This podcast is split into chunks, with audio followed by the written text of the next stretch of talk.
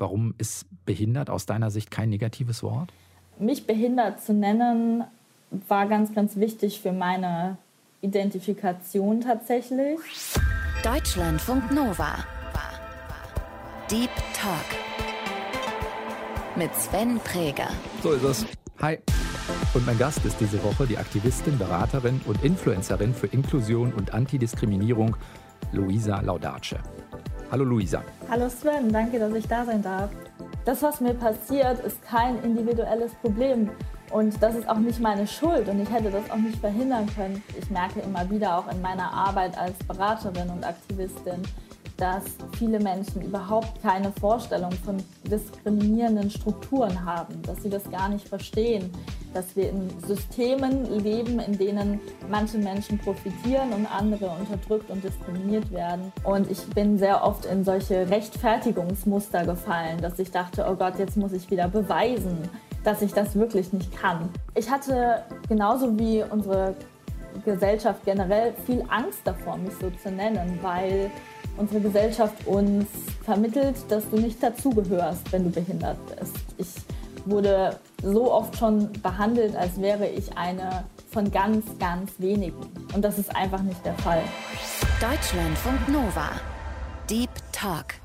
Luisa, kannst du dich an einen Punkt erinnern, wo du gemerkt hast, dass sich in Bezug auf die Diskriminierungserfahrung etwas in dir verändert, dass du die anders wahrnimmst oder ich weiß gar nicht, ob sich Wut trägt oder so, aber wo du bei dir nochmal gemerkt hast, es ändert sich was? Ja, total. Ich finde das eine total interessante Frage. Und zwar schauen mich da viele Menschen, die von wenig oder von gar keiner strukturellen Diskriminierung betroffen sind, immer ganz ungläubig an, wenn ich ihnen erkläre, dass ich erstmal lernen musste, dass ich diskriminiert werde und letzten Endes geht es aber wahrscheinlich fast allen oder auf jeden Fall sehr, sehr vielen Menschen aus marginalisierten Gruppen, dass man vielleicht am Anfang ein sehr ungutes Gefühl hat in gewissen Situationen, dass man da lange drüber nachgrübelt, warum das passiert ist, dass man sich vielleicht auch selbst die Schuld dafür gibt und ganz viel Scham diesbezüglich empfindet. Und irgendwann kommt man dann an, einen Punkt, bei, bei mir war das, ja, so im Alter von 20, 21 Jahren, an dem ich mich ähm, mehr ähm, über Diskriminierung und besonders über Ableismus, also die strukturelle Diskriminierung von behinderten Menschen belesen habe. Und plötzlich war das ein Klickmoment, der so unfassbar empowernd war, weil ich gemerkt habe, hey, das, was mir passiert, ist kein individuelles Problem. Und das ist auch nicht meine Schuld und ich hätte das auch nicht verhindern können das passiert ganz vielen oder allen behinderten Menschen auf verschiedenen Ebenen. Ähm, und das ist eben Diskriminierung. Und einerseits war das sehr schmerzhaft zu erkennen, dass unsere Strukturen so sind. Gleichzeitig war es aber auch, wie gesagt, empowernd für mich zu merken, dass das nicht meine Schuld ist, dass mir das passiert und dass ich da nicht hätte anders darauf reagieren können. Hat sich deine Reaktion daraufhin dann auch verändert, auch im Außen? Oder ist das eher was, was im Innen für dich spürbar wird, weil du es in Anführungszeichen mal besser sortiert bekommst? Total. Also ich glaube, hätte man mich vor fünf oder sechs, sieben Jahren ähm, gefragt, eine Frage, die ich leider sehr, sehr häufig bekomme, was hast du denn? Was ist mit dir? Welche Krankheit hast du? Das fragen mich tatsächlich fremde Menschen auf der Straße, ohne überhaupt Hallo gesagt zu haben. Wenn das früher passiert ist, ja, hätte ich wahrscheinlich da sehr ehrlich darauf geantwortet oder habe teilweise auch sehr ehrlich darauf geantwortet, weil ich dachte, dass ich ähm, eine Antwort ja, schuldig den, bist vielleicht sogar oder richtig. ist das eine falsche Formulierung? Nee, total, dass ich den Menschen Rechenschaft schuldig bin über ähm, meine Behinderung und dass ich mich erklären muss. Man muss dazu sagen, ich war lange Zeit unsichtbar behindert. Ich bin zwar mit meiner Behinderung geboren worden, aber sie war immer wieder nicht sichtbar für die Gesellschaft. Und ich bin sehr oft in solche Rechtfertigungsmuster gefallen, dass ich dachte, oh Gott, jetzt muss ich wieder beweisen, dass ich das wirklich nicht kann. Und mittlerweile bin ich da anders. Und wenn mich jemand so fragt, ähm, oder es gibt auch so gewisse Einstiegsfragen, die dann immer gerne kommen, ähm, sowas wie, oh, wie schnell fährt denn dein Rollstuhl? Und man weiß eigentlich schon, das interessiert die Menschen einfach nicht die Bohne.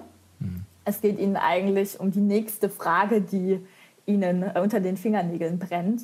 Ja, da, da bin ich ziemlich direkt mittlerweile. Das heißt, du sagst, dass es ein Übergriff ist oder dass es ihnen Scheiß angeht? Oder, oder?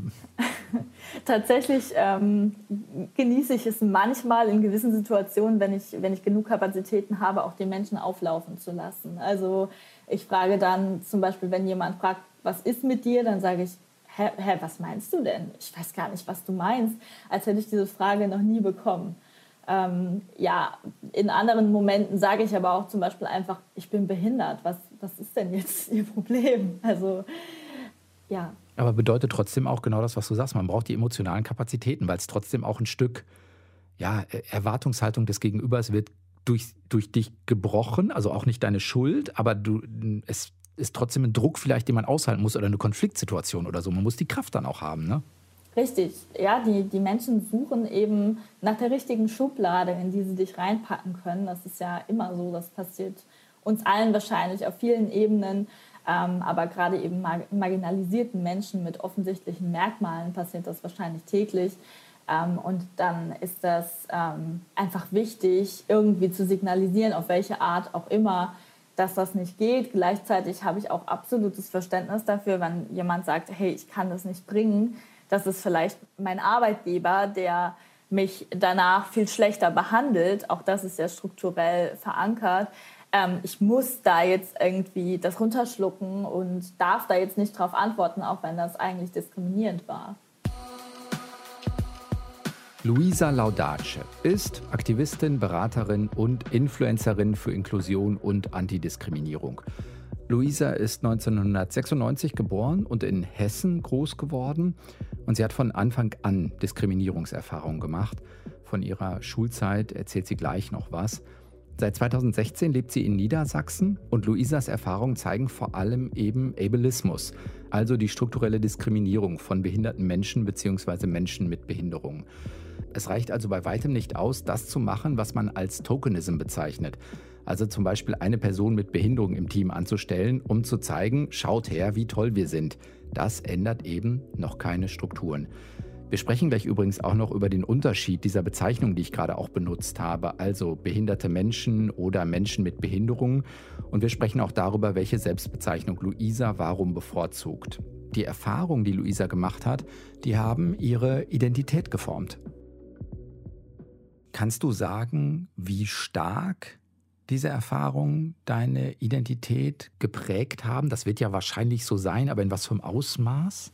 Das hat mich sehr geprägt, ähm, weil ich ja, wie gesagt, behindert bereits geboren wurde und ich schon immer das Gefühl hatte, ähm, dass ich irgendwie, dass mich niemand verstehen könnte und dass ich immer andere Erfahrungen mache als andere Menschen. Ich muss dazu sagen, ich bin in einem sehr kleinen Dorf aufgewachsen und war das einzige sichtbar behinderte oder immer wieder sichtbar und manchmal auch unsichtbar behinderte Kind im ganzen Umkreis und auch die einzige Jugendliche dann später. Und ähm, ich habe mich immer gefühlt, als wäre ich von einem anderen Planeten quasi. Und ähm, dann aber so gerade durch das Internet ähm, eine andere Welt eröffnet zu bekommen und zu sehen, hey, ich mache gar nicht als einzige Person diese Erfahrungen und ich darf mich deshalb irgendwie schlecht fühlen, ich darf wütend sein auf diese Dinge, die mir passieren. Das hat mir ganz viel Selbstbewusstsein zurückgegeben, was mir zwischenzeitlich ähm, durch massive Diskriminierung und auch durch Mobbing beispielsweise einfach genommen wurde. Aber gab es nicht selbst bei Jugendlichen dann irgendwann mal ein Bewusstsein dafür, dass das ja, strukturell bedingt ist, dass das nicht angebracht ist, dass man da auch das Verhalten von anderen Menschen mal reflektieren muss? Das gab es dann kaum? Mm, nee, würde ich nicht sagen, hatte ich nicht den Eindruck. Ähm, ich muss aber auch dazu sagen, ich habe dann in, ähm, im Alter von 15 Jahren etwa ähm, entschieden, dass ich auf eine Schule gehen möchte für behinderte Menschen, beziehungsweise das war ein Internat ähm, mit einer ähm, Schule, die dazugehörte und da gingen auch nicht behinderte Menschen ähm, zur Schule, aber das Internat war für behinderte Menschen und das war für mich eine Art safer Space, den ich in der Zeit ganz, ganz dringend gebraucht habe, nachdem ich auf Regelschulen unfassbar viel Diskriminierung von SchülerInnen, aber auch von Lehrkräften tatsächlich erfahren habe. Würdest du sagen, das zeigt eigentlich schon eines der ganz großen Probleme, ich überlege gerade, welches es eigentlich zeigt, ist das mangelnde Aufklärungsarbeit, auch in einem Bildungssystem? Ist es tief verankerter Ableismus? Ist es eine Mischung aus beidem? Äh, beides, würde ich sagen. Ähm, und wir müssen natürlich erstmal auf diese Strukturen aufmerksam machen, damit sie geändert werden können. Und ich merke immer wieder auch in meiner Arbeit als Beraterin und Aktivistin, dass viele Menschen überhaupt keine Vorstellung von diskriminierenden Strukturen haben, dass sie das gar nicht verstehen, dass wir in Systemen leben, in denen manche Menschen profitieren und andere unterdrückt und diskriminiert werden. Und ich würde schon sagen, das ist ein großer Punkt, ähm, woran es einfach momentan hapert. Das gleiche Problem ist aber auch, dass wir kaum repräsentiert sind. Also ähm, schaut man in die Filmindustrie, schaltet man den Fernseher ein, guckt man in die Werbung. Man sieht uns eigentlich kaum außer oder oft in, in so Pseudo-Diversitätskampagnen, in denen man dann einmal kurz eine normschöne oder ansonsten normschöne Rollstuhlfahrerin sieht und dann ist aber auch wieder gut. Und äh, vor den Läden sind dann trotzdem noch Treppen zu finden. ähm, und das ist, das ist ganz, ganz schwierig. Und ich habe oft das Gefühl, ähm, es scheitert oft daran, dass unsere Gesellschaft uns überhaupt nicht als marginalisierte Gruppe anerkennt und überhaupt nicht unsere Existenz im Hinterkopf hat. Ich wurde so oft schon behandelt, als wäre ich eine von ganz, ganz wenigen. Und das ist einfach nicht der Fall. Ja, und hinzu kommt das, was du gerade noch auch vorhin gesagt hast, dieses, in dem Moment, wo es auch noch unsichtbar ist, ist es ja äh, für mich, der vielleicht der Mehrheitsgesellschaft an, äh, angehört, auch noch ganz einfach ist, nicht zu sehen. Ne? Also weil ich, weil ich sozusagen noch leichter darüber hinweggucken kann, als vielleicht über einen Rolli. Ja, es, es ist tatsächlich so, dass ähm, da schon auch Unterschiede von Ableismus-Erfahrungen oder Alltagsableismus stattfinden. Ich habe, wie gesagt, beides erlebt. Und ähm, als unsichtbar behinderter Mensch ähm, ist es so, dass man sehr oft, das ähm, habe ich ja gerade schon angerissen, dass man oft so in diese Erklärungsnot kommt, dass man oft als nicht behindert gelesen wird und dann wenig Verständnis kommt, wenn man sagt, man sei behindert, weil die Menschen denken, es ist was ganz Negatives und einem dann erzählen wollen, dass das doch gar nicht stimmt und man sehe ja auch gar nicht behindert aus. Ähm, und gleichzeitig, wenn man sichtbar behindert ist, ist man natürlich ähm, gerade in der Öffentlichkeit ähm, mehr Attacken ausgesetzt, ähm, mehr übergriffigen Fragen von fremden Menschen und auch mehr Stigmatisierung und unterschätzt. Also man, man wird einfach auch grundsätzlich unterschätzt. Das kommt zum Beispiel nicht selten vor, dass ähm, Menschen mit den Begleitpersonen von RollstuhlfahrerInnen sprechen, aber nicht mit ihnen selbst, weil sie denken, dass das nicht funktioniert. Mhm. Du hast das gerade selbst angedeutet oder in einem Halbsatz gesagt. Kannst du sagen, warum ist behindert aus deiner Sicht kein negatives Wort? Behindert oder mich behindert zu nennen, war ganz, ganz wichtig für meine Identifikation tatsächlich. Ähm, das ist genauso wie eine Bezeichnung von, von anderen marginalisierten Gruppen. Ähm, beispielsweise schwul sollte ja auch nicht ähm, als negatives Wort belegt werden und genauso ist behindert auch kein negatives Wort, auch wenn es leider selbst von Erwachsenen oftmals als das genutzt und missbraucht wird. Ich hatte genauso wie unsere Gesellschaft generell viel Angst davor, mich so zu nennen, weil unsere Gesellschaft uns vermittelt, dass du nicht, nicht dazugehörst, wenn du behindert bist und dass du weniger wert bist und weniger begehrenswert bist und eben nicht Teil der Gesellschaft. Und deshalb hatte auch ich Angst, mich behindert zu nennen. Gleichzeitig war es für mich ein unfassbarer ähm, Befreiungsschlag, mich endlich so zu nennen und zu meiner Identität zu stehen und somit eben auch den Menschen so ein bisschen äh, ihre Waffen aus der Hand zu nehmen und zu sagen, ja, ich bin behindert und jetzt, das ist keine Schwäche. Ist es wichtig, nochmal einen Unterschied zu sagen, ähm, also ist die Selbstbezeichnung präziser, ich bin eine Frau mit Behinderung oder ich bin eine behinderte Frau zum Beispiel? Ist das nochmal ein Unterschied im Sinne von, kommt erst der Mensch und dann vielleicht die Einschränkung oder spielt das eigentlich für dich keine Rolle? Das ist, glaube ich, auch eine Debatte, die marginalisierte Gruppen durchaus führen, in welcher Reihenfolge eine vernünftige Lesart oder Bezeichnung wäre. Ja, ja du sprichst da ähm, die Identity-First-Sprache und die Person-First-Sprache an. Ähm, ich bevorzuge tatsächlich die Identity First Sprache, also ich bin eine behinderte Frau, weil man meine Behinderung nicht von mir trennen kann. Und weil ich sie nicht wie einen Rucksack auf den Schultern trage und mal ablegen kann, eben wie eine Frau mit Behinderung. Gleichzeitig ähm, ist es aber auch vollkommen zu akzeptieren, wenn behinderte Menschen sagen, hey, ich bin lieber ein Mensch mit Behinderung. Mir ist es wichtig, dass das Thema Mensch im Vordergrund steht. Ähm, ich hoffe immer, dass die Menschen gar nicht erst vergessen, dass wir Menschen sind. Ähm, Sehr gut. Ja, aber grundsätzlich ähm, bevorzuge ich, ich bin eine behinderte Frau. Für mich ist es aber auch in Ordnung, Frau mit Behinderung genannt zu werden. Hauptsache das Wort Behinderung und behindert wird benutzt und keine Euphemismen wie eingeschränkt oder gehandicapt. Es geht also um die Selbstbezeichnung. Die ist auch wichtig, um unter anderem sowas wie Bewusstsein bei anderen, aber auch Sichtbarkeit insgesamt zu erzeugen. Und es ist vielleicht auch einfach schlichtweg ganz normaler, respektvoller Umgang, genau diese Begrifflichkeiten zu benutzen. Luisa hat das vorhin schon mal angesprochen. Oft wurde ihr so das Gefühl gegeben, als ob sie einer kleinen Minderheit angehören würde. Das stimmt aber nicht. Also die Gruppen sind marginalisiert, aber das sind nicht wenige Menschen. Also insgesamt gibt es nach Angaben des Statistischen Bundesamtes in Deutschland etwa knapp 8 Millionen schwerbehinderte Menschen. Formal heißt das, diese Personen haben einen Grad der Behinderung von mindestens 50 Prozent. Das kann zum Beispiel innere Organe betreffen oder die Funktionsweise von Armen und Beinen oder auch geistige Fähigkeiten. Es geht also in Summe um sichtbare und nicht sichtbare Behinderungen. Wenn wir einmal auf die tiefen strukturellen Probleme gucken, ein paar haben wir jetzt angedeutet schon mal. Also du hast vorhin sowas gesagt wie, ja, dann sind da trotzdem Treppen davor. Also ein großes strukturelles Problem ist trotzdem sowas wie nicht vorhandene Barrierefreiheit an, an, an Orten. Das ist wahrscheinlich eine, weiterhin eine große Baustelle, oder? Das auf jeden Fall. Gleichzeitig tue ich mich immer ganz schwer, über Barrierefreiheit zu sprechen, weil auch diese sehr individuell ist und ähm, es kommt sehr auf die Behinderung an, ähm, auf welche Barrieren ich stoße. Ähm, ich als Rollstuhlfahrerin stoße auf andere Barrieren als beispielsweise eine Autistin oder ein blinder Mensch. Und diese Barrieren müssen nicht immer für jeden sichtbar oder merkbar sein. Oder auch gleich, ne? Mhm. Richtig, genau. Deshalb rede ich oft lieber davon, dass etwas barrierearm ist.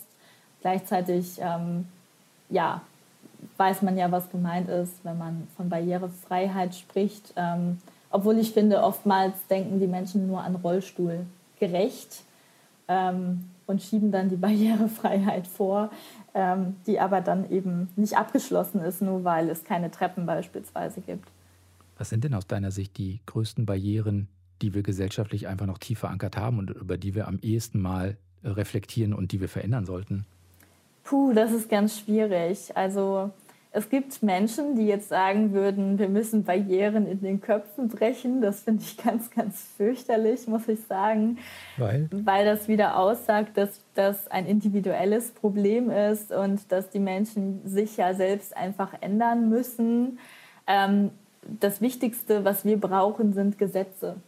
Wir müssen von Gesetzen geschützt werden. Wir haben eine UN-Behindertenrechtskonvention seit 2009 ratifiziert und daraus ist bis, bisher einfach kaum etwas umgesetzt worden. Und unsere Rechte müssen gesetzlich gesichert werden. Da würde ich sagen, ist momentan noch die größte Barriere, wenn man es so nennen will, obwohl es natürlich sehr schwierig ist, etwas ähm, dabei in den Fokus zu stellen. Um was geht es denn, wenn man auf das, ähm, die Gesetzeinhalte gucken würde? Kannst du das ein bisschen ähm, mit zwei, drei Beispielen füllen, damit man eine Vorstellung bekommt? Ich kann das anhand eines Beispiels erklären. Und zwar steht in der UN-BAK ganz klar drin, dass wir Behindertenwerkstätten und Sonderwelten abbauen müssen.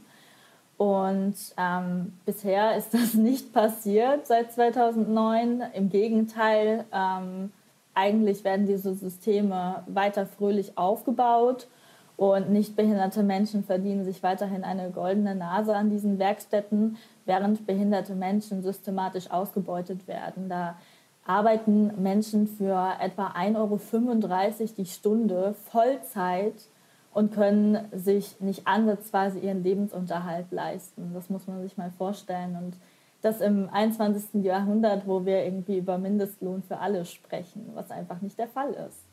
Ja, heißt natürlich auch, es geht auch wirklich um ähm, ja, die eigenen Denkmuster, äh, ne? also zu überprüfen oder auch bei ableistischer Sprache anzufangen. Ich habe jetzt, weiß ich gar nicht, ob ich es bei dir auf dem Insta-Channel oder bei wem anders nochmal ähm, auch gelesen habe, alleine solche Begriffe wie, ne, wann sage ich zum Beispiel, Anführungszeichen jetzt mal eben Idiot, ne? also werte ich damit jemanden ab oder wenn ich ein IQ irgendwie messen würde, wie gut auch immer diese Messung ist, kommen da weniger Punkte raus und damit erhöhe ich mich aber über einen anderen alleine dieses System, ähm, IQ-Punkte zu zählen, ist diskriminierend, weil es einfach wieder Schubladen ähm, eröffnet und wir wieder versuchen, Menschen zu kategorisieren und in gewisse Schubladen ähm, abzuschieben. Und das ist einfach ganz, ganz schwierig, weil dann ganz schnell die Denkweise entsteht, dass ein niedriger IQ auch einen niedrigeren Wert eines Menschen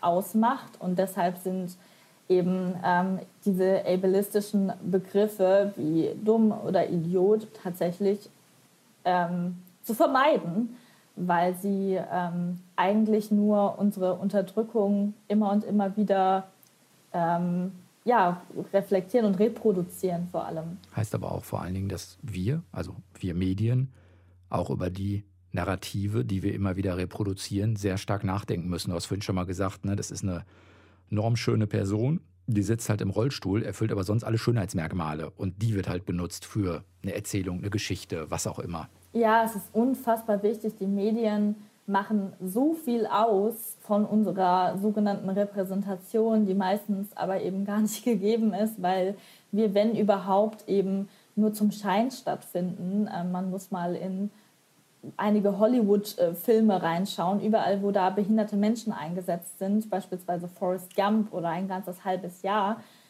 ähm, sind das alles nicht behinderte SchauspielerInnen, die sich unsere Behinderung aneignen für eine Rolle. Dafür dann aber auch noch Oscars bekommen. Richtig, gerade dafür Oscars bekommen. Unter SchauspielerInnen gibt es wirklich den Spruch, wenn du einen Oscar verdienen willst, dann musst du einen behinderten Menschen spielen.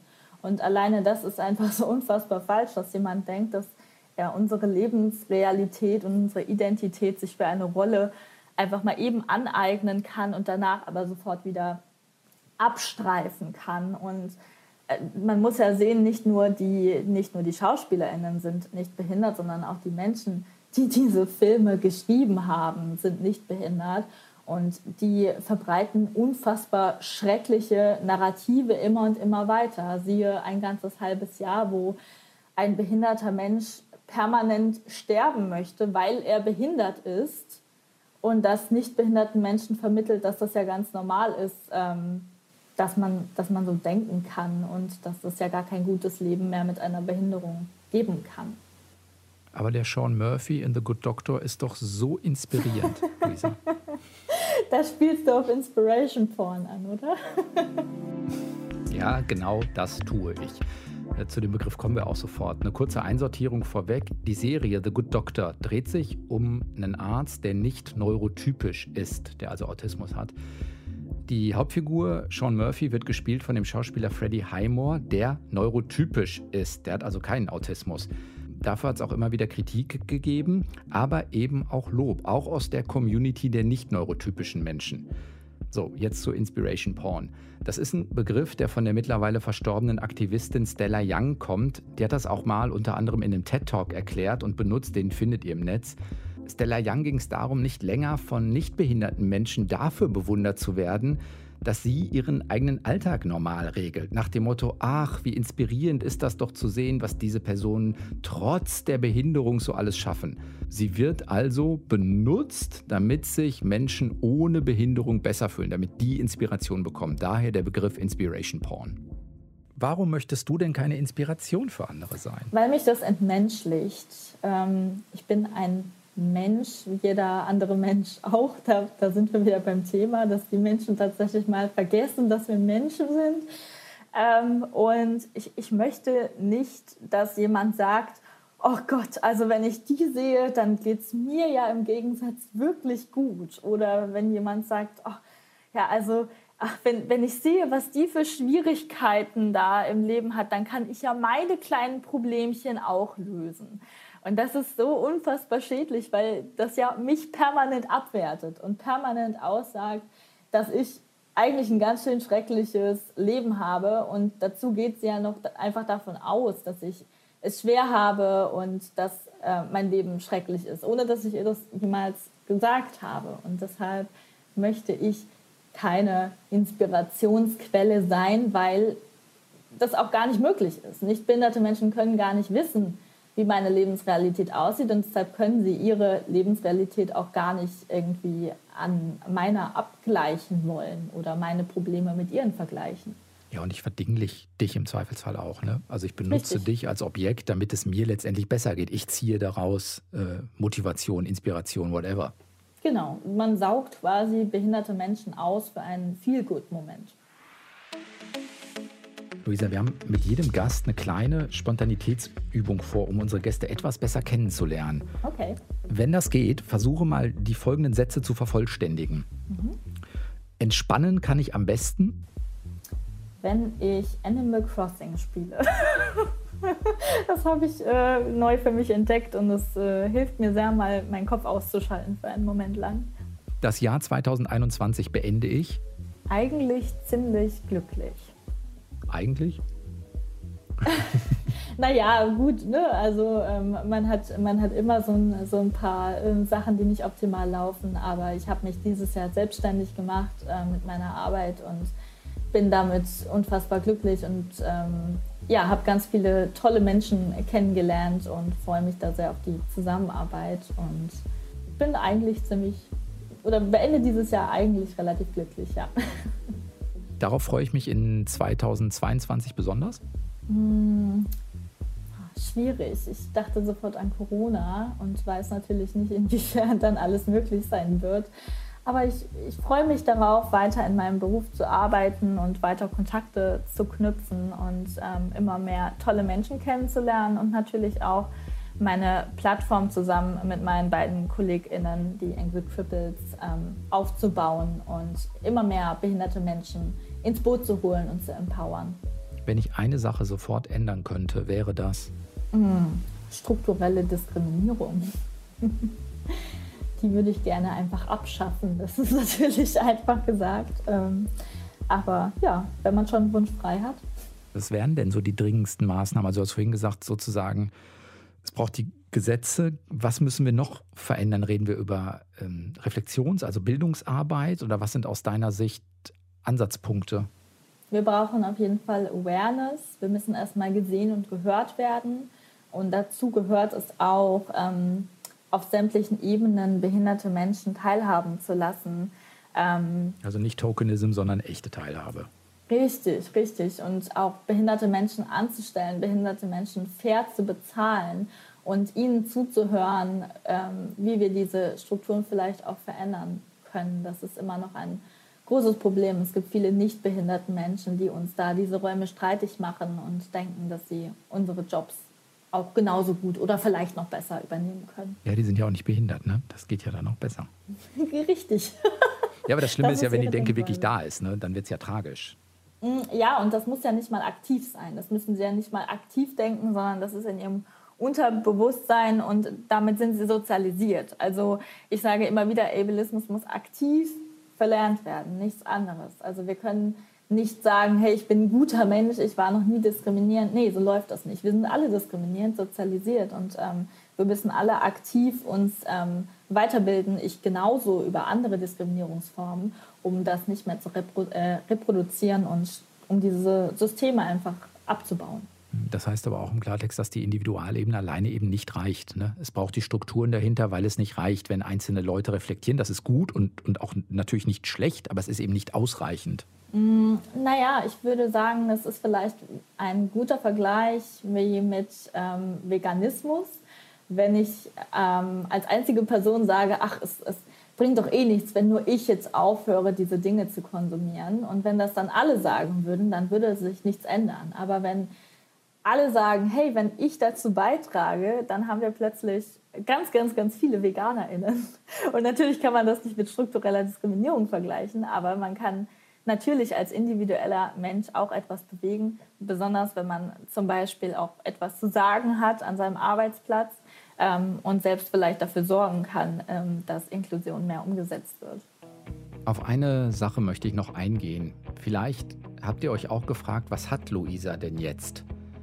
Und ich muss zugeben, ja, ich habe mich das auch gefragt. Es ist aber eine sehr, sehr, sehr persönliche Frage. Und dafür würde ich sagen, kenne ich Luisa noch nicht gut genug, um sie das so zu fragen.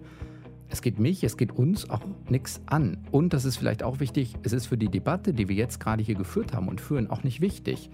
Wir müssen vielleicht auch mal aushalten, das nicht zu wissen. Deswegen habe ich sie eben auch nicht danach gefragt. Wer mehr über Luisa und ihre Aktivitäten wissen mag, der kann ihr bei Insta zum Beispiel folgen, auf ihre Homepage gehen oder bei den Angry Cripples vorbeischauen. Das ist eine Plattform, die Luisa gerade mit zwei anderen Aktivistinnen ins Leben gerufen hat. Die Plattform will behinderten Menschen slash Menschen mit Behinderung die Möglichkeit geben, sich in einem Schutzraum auszutauschen. Außerdem will sie das Bewusstsein für die ganzen Themen erhöhen, also Awareness schaffen und sich eben gegen Ableismus wenden. Wenn du zum Abschluss uns ein, zwei, drei Tipps mit auf den Weg geben würdest, neben dir, wem sollen wir folgen, um uns zumindest weiter zu reflektieren und unser eigenes Verhalten, unsere eigene Sprache zu überdenken? Da kann ich natürlich meine beiden Kolleginnen ähm, empfehlen. Das ist Evelina Unfair, die heißt Valkyria Rogue auf Instagram. Und meine Kollegin Alina Buschmann, die heißt Drama Proofed auf Instagram. Man findet sie aber auch unter Aline Buschmann. Und ähm, wenn ich Eigenwerbung machen darf, natürlich auch gerne den Angry Cripples, also unser gemeinsames Projekt, was wir erst vor wenigen Tagen ähm, ja, gelauncht haben sagt Luisa Laudace, Aktivistin, Beraterin, Influencerin für Inklusion und Antidiskriminierung und war diese Woche zu Gast im Deep Talk in Deutschlandfunk Nova. Luisa, vielen Dank dafür. Vielen lieben Dank für das tolle Gespräch, Sven. Das war der Deep Talk für diese Woche. Ich bin Sven Preger, passt gut auf euch auf. Bis dann. Ciao. Deutschlandfunk Nova. Deep Talk. Jeden Mittwoch neu. Auf deutschlandfunknova.de und überall, wo es Podcasts gibt. Deine Podcasts.